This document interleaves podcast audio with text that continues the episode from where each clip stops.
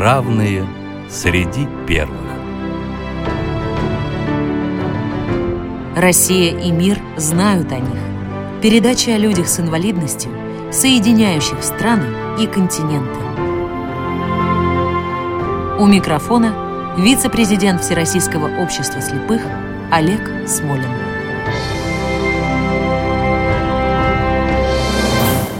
Здравствуйте.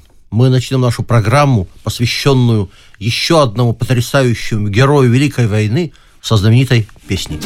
Будет взлет, будет пища! Придется вдвоем нам садиться, дружище, на аэродром, потому что я бросить тебя не посмею. Правда, шить я не лыком и чую чутьем в однокрылом двуликом партнере моем игрока, что пока все намерения прячет. Но плевать я хотел на обузу примет. У него есть предел, у меня его нет. Поглядим, кто из нас запоет, кто заплачет. Если будет полет, этот прожит, нас обоих не спишут в запас. Кто сказал, что машина не может и не хочет работать на нас? А герой наш действительно уникален. Мы не раз говорили о выдающихся летчиках без ног. Но представить себе слабовидящего летчика, наверное, еще труднее. Действительно, мы без преувеличения можем назвать его легендой Великой Отечественной, а звали его Евгений Александрович Азаров. Говорить об этом удивительном летчике, герое Советского Союза – мы будем с гостем, точнее гостей. Это Светлана Феликсовна Суворова, руководитель интернет-проекта «Победившие судьбу». Здравствуйте, Светлана Феликсовна. Здравствуйте, Олег Николаевич. Здравствуйте, дорогие радиослушатели. Ну что, начнем с того, что Евгений Азаров был летчиком, летчиком-истребителем. И давайте расскажем о том, как складывалась его жизнь, где он родился, в какой семье, как прошло его детство. Родился Евгений Александрович Азаров в Глушковском районе Курской области, в селе Волфино, в семье крестьянина. Русский, окончил семь классов. Судьба его не отличалась от судьбы многих крестьян того времени. Работал учеником, потом слесарем на сахарном заводе в своем селе. Затем окончил тракторный техникум. Но он очень хотел пойти в армию. Он очень хотел работать с машинами, но не мог выбрать, идти ему в летчики или в танкисты. И все-таки, когда он был призван в армию в 1935 году, он сделал выбор. Окончил 9-ю Харьковскую военную авиационную школу летчиков и летчиков-наблюдателей в 1938 году и остался служить в рядах советской, тогда Красной армии. Да. Ну и как э, складывалась его судьба в начале Великой Отечественной?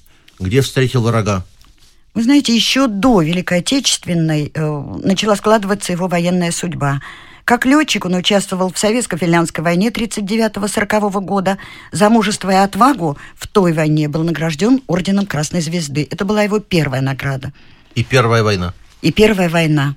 Великую Отечественную войну он встретил на Карельском перешейке.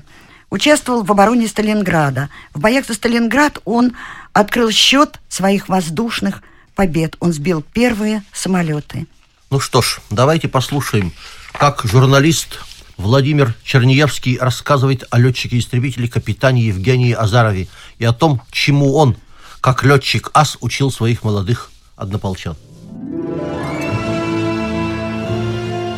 В любом деле есть свой лидер, особенно в боевой авиации. Здесь роль ведущего, наставника трудно переоценить. Для Алеши Гостева таким человеком был ас 19-го истребительного авиационного полка Евгений Азаров – слава о котором распространилась далеко за пределы 19-го авиаполка. Долгое время Алексей не смел заговорить со своим знаменитым однополчанином, потом все же подошел к нему и сказал, «Товарищ капитан, возьмите меня к себе в пару ведомым».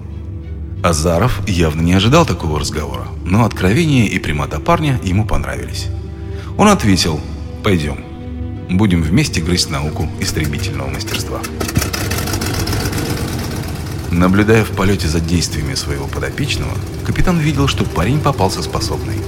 Но хвалить не спешил, а больше нажимал на недостатки, от которых молодому пилоту следовало решительно избавиться. «В общем-то, неплохо», — говорил Евгений, — «только часто заикаешься в воздухе». «Как это заикаюсь?» — не понял лейтенант. «У тебя многовато лишних движений. Суетишься. Образуются большие паузы между движениями. В результате барахтаешься в небе. А в бою каждая секунда на счету. Весь полет до мельчайших подробностей нужно проиграть на земле еще до вылета. Все меньше часов приходилось отводить на учебные полеты. Война торопила. Наконец, учитель и ученик впервые пошли на боевое задание. Капитан вел шестерку Ла-5. Справа шел лейтенант Гостев. Евгений знал, что его подопечный хорошо освоил одиночные маневры. И сейчас его волновало одно. Как он впишется в групповые действия истребителей? Прямо по курсу показалась группа Ме-109. И тут капитан был приятно удивлен. Гостев не спасовал. Первым атаковал противника, да так лихо, что едва сам не угодил под перекрестный огонь врага. После боя Азаров подошел к Гостеву, нахмурился. «Строй ты держишь хорошо. И в смелости тебе не откажешь. Но сегодня ты чуть не поплатился за излишнюю горячность. Всегда помни, ты не один. Не выпячивай себя. Взаимовыручка – железный закон истребителей. Но эти слова не охладили азарт молодого пилота. Однажды на глазах у всех он сбил мессершмитт, подвергнув себя риску. Только неопытность летчика, ведомого Ме-109, позволила уйти гостю безнаказанно. После боя перед Азаровым стоял улыбающийся Алексей. «Ну как, товарищ капитан, теперь я истребитель?» «Пока нет», — отрезал командир. «Ты храбр. Машиной владеешь неплохо, но посмотри на себя, как выжатый лимон. А если прикажу тебе снова лететь?» Нет, дорогой, нам не нужны герои на час. Требуются летчики, умеющие владеть собой, смелые, но и расчетливые, приносящие максимальную пользу. А риск, рассчитанный лишь на неумение врага, плохой помощник в бою. На этот раз слова капитана достигли своей цели. Алексей решил укротить свою горячность, излишний азарт. Очередные бои он провел так же смело и храбро, но в его действиях уже чувствовался почерк мастера. Недаром спустя несколько дней Азаров сказал – Лейтенант Гостев стал настоящим истребителем. Гостев был одним из многих молодых бойцов, что прошли науку побеждать у прославленного аса. У майора Азарова было много последователей, ведущих воздушные бои методично и расчетливо, не оставлявших противнику шансов выиграть поединки. Азаров четко взвешивал соотношение сил, учитывая возможности каждого летчика и, исходя из реальных условий, всегда гибко и умело руководил боем. Светлана Феликсовна, ну и теперь, почему мы рассказываем о Евгении Азарове в нашей программе? Почему мы говорим о нем как о человеке с ограниченными возможностями здоровья? Вы знаете, к 1942 году по военным понятиям, по понятиям Великой Отечественной войны, Азаров был уже очень опытным летчиком, опытным асом. У него были ученики, он был командиром эскадрильи. И 13 марта 1942 года, вылетев с четырьмя самолетами на прикрытие своих войск в районе Глабочка, он заметил, что у самолета не убралось одно шасси. Он отстал от своей группы, но принял решение продолжать полет и следовать на выполнение задания. На подступах к району прикрытия он встретил шесть юнкерсов, пытавшихся бомбить наши войска, наши боевые порядки. Он бросился в бой, расстроил боевой порядок самолетов противника, заставил сбросить боезапас – бесприцельно, просто сбросить бомбы. И последующими атаками сбил один «Юнкерс». Второй «Юнкерс» он подбил, но в это время у него начались неполадки с двигателем. Он дотянул до своих, но получил тяжелейшее ранение в голову. После выписки из госпиталя и возвращения в свою часть Азаров начал терять зрение, но никому сначала об этом не сказал. Как же мог воевать слабовидящий летчик? Светлана Феликсовна, и как же он воевал с пониженным зрением? Вы знаете, вот это, наверное, самая удивительная часть истории. Это был боевой опытный летчик, уже командир эскадрильи. У него был друг Андрей Громов. Летчик, э, легендарный наш летчик Иван Никитович Кожедуб, отмечал эту пару как очень своеобразную. У Азарова терялось зрение, однако у Громова зрение было отличное. И ведомый, Громов был ведомым, ведомый стал глазами ведущего. Сражались они так. Впереди летел ведомый Громов, а сзади Азаров. Заметив противника, Громов сообщал ведущему. «Азарыч, я Громов, вижу противника». «Подводи», — передавал Азаров. Ведомый подводил его к противнику и отходил в сторону. После чего Азаров расстреливал самолет, и, собственно говоря, вот таким образом они воевали, побеждали врага. Только в паре. Причем очень интересно, как правило, Азаров сбивал врага с короткой дистанции, потому что видел он его только близко. А в то же время Громов был его глазами и его фактически ведущим, при том, что по военному уставу он был ведомым. Ну и прикрывал, естественно, тылы, хвост своего командира. А, давайте послушаем, как рассказывает о Евгении Азарове и Андрее Громове легендарный летчик Иван Никитович Кожедуб в своей книге воспоминаний, которая называется «Верность отчизне». В феврале 1945 года советские войска готовились к наступлению на Берлин. Господство в воздухе было на нашей стороне. Однако в направлении крупного узла железнодорожных и водных путей Щецина немцы удерживали небольшой плацдарм в районе Альдама и пытались всеми силами остановить продвижение советских войск. Воздушный противник вступал в активные бои. Германские охотники нападали на советские штурмовики и бомбардировщики. Командованию 176-го гвардейского истребительно-авиационного полка было поручено направить для борьбы с противником группу летчиков-истребителей. Группа базировалась в нескольких километрах от переднего края, на восточном берегу озера Медве. За несколько дней боевой деятельности летчики уничтожили более 10 самолетов противника, не потеряв ни одной своей машины. Однажды Евгений Азаров в паре со своим неизменным ведомым Андреем Громовым вылетел из засады на охоту – у самой линии фронта Громов увидел, что навстречу на той же высоте, около 5000 метров, летит пара фокке-вульфов. Очевидно, матерые воздушные волки самоуверенно направляются в наш тыл на поиск советских самолетов. Громов передает Азарову. Впереди пара фокеров. И сейчас же слышит команду. «Атакуем!» Противник пытается занять в воздухе господствующее положение, но Лавочкины упредили его. Бой разгорается. В глазах у наших летчиков рябило от перегрузки, казалось, на плечи навалилась непомерная тяжесть. Вот перекрестие прицела Азарова легли на серый самолет. Самолет Громова отошел с линии огня.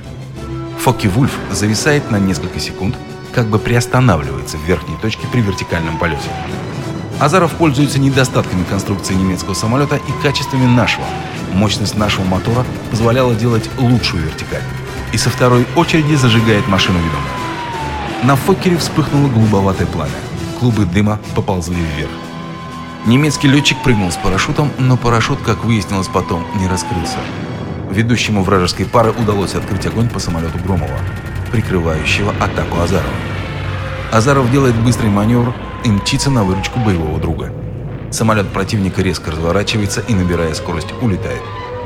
Громов доложил ведущему, что все в порядке, и они полетели вслед за Фокером настигли его над расположением врага. «Сбить фашиста!» — приказывает Громову Азаров. «Атакуй, прикрывая!» Громов производит молниеносную атаку, пикирует. Немцу удается ускользнуть, и он снова пытается подняться выше наших летчиков. Азаров летит ему на перерез. А Громов делает еще один заход и снова атакует. Одна, другая очередь, и вражеский истребитель резко кренится на крыло. Он теряет управляемость и падает. Отважную боевую пару, как всегда, шумно и радостно встречали товарищи. А вечером на аэродром базирования прилетел генерал, командир авиасоединения. Он собрал летчиков и поблагодарил Азарова и Громова за выполнение боевого задания. Было установлено, что они сбили двух известных немецких асов.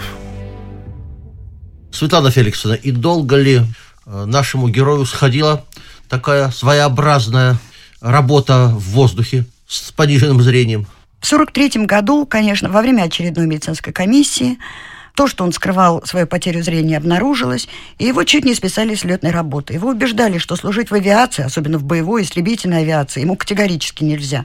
Но на все доводы Евгений Александрович отвечал так. «Оставьте меня на фронте до победы, не подведу, пользу принесу, слово даю, слово коммуниста».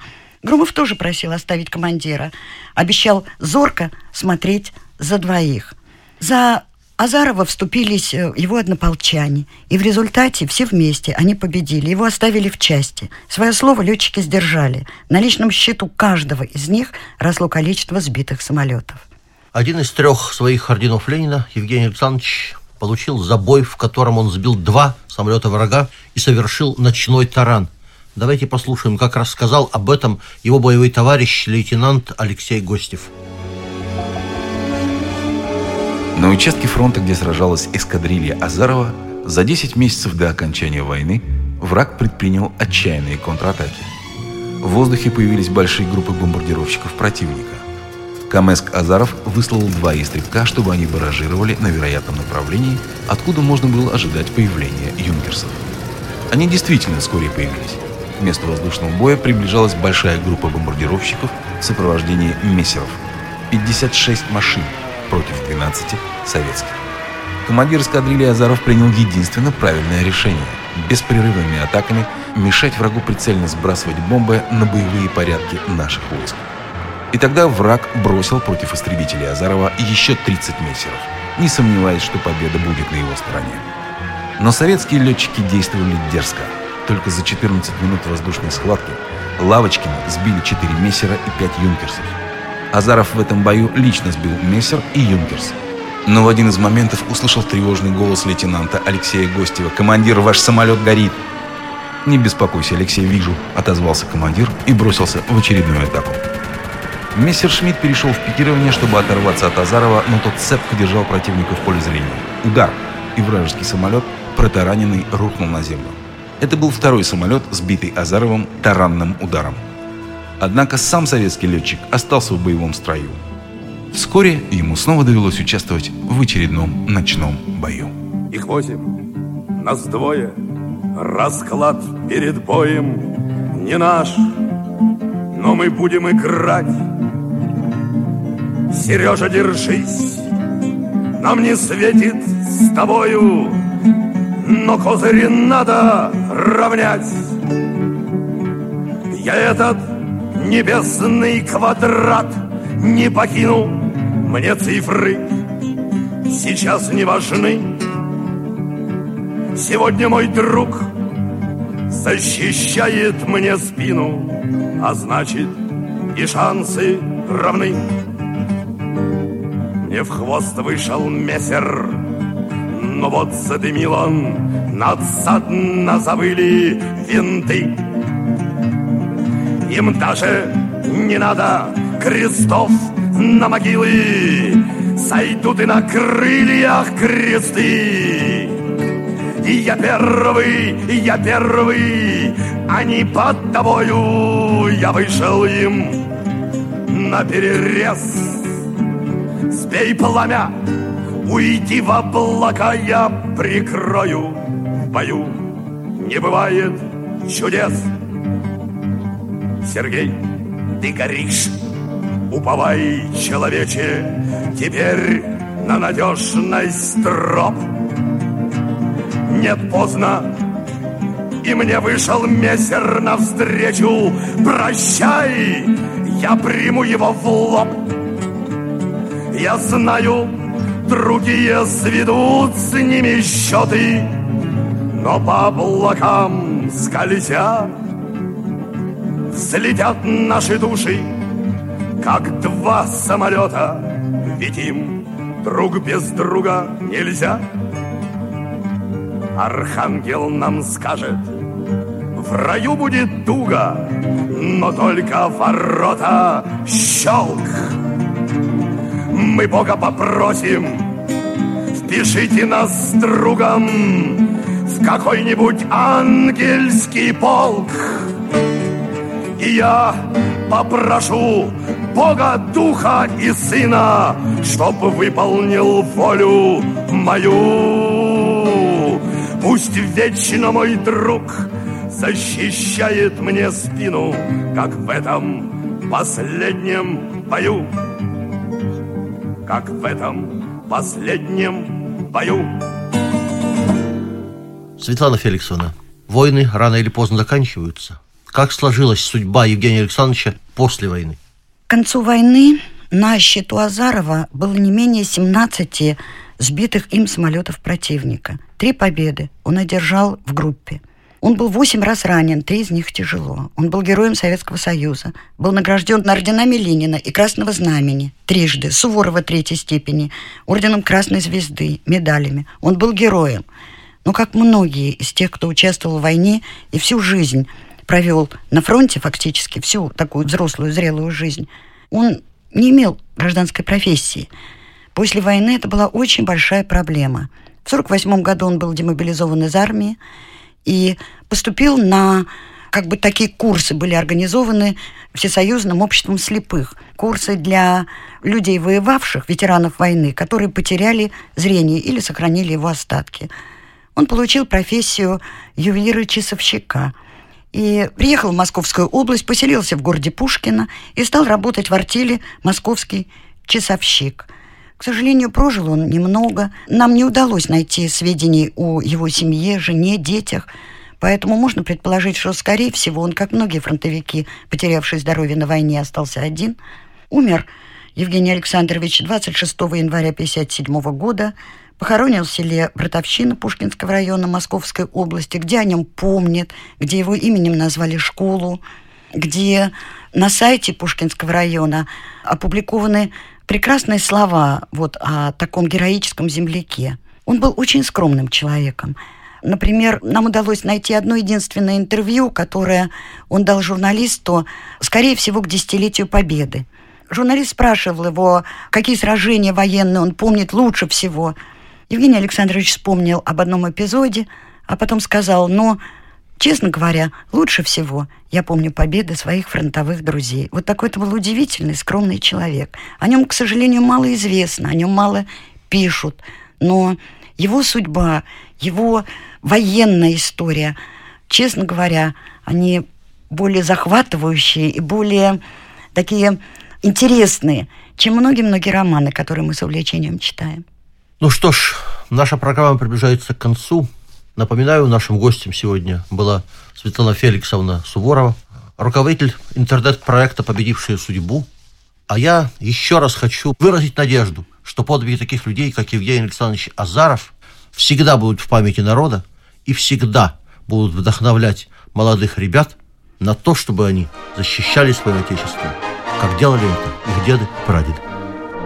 За отечество битва идет, и есть боевая работа, свой долг выполняя, стремятся вперед герои воздушного флота. Герои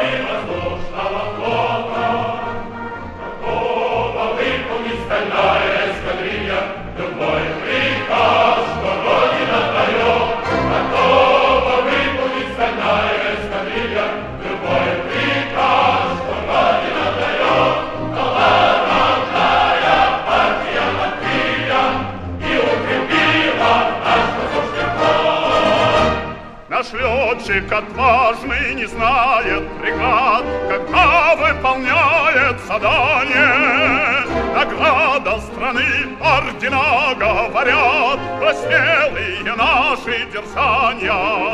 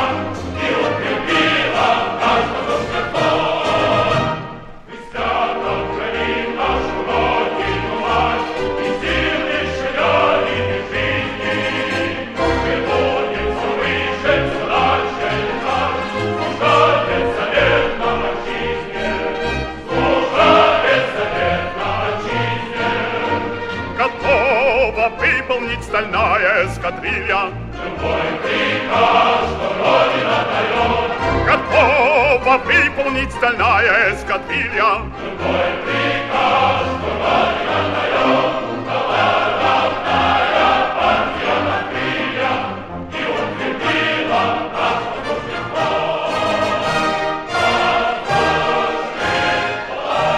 Программа создана при финансовой поддержке Федерального агентства по печати и массовым коммуникациям.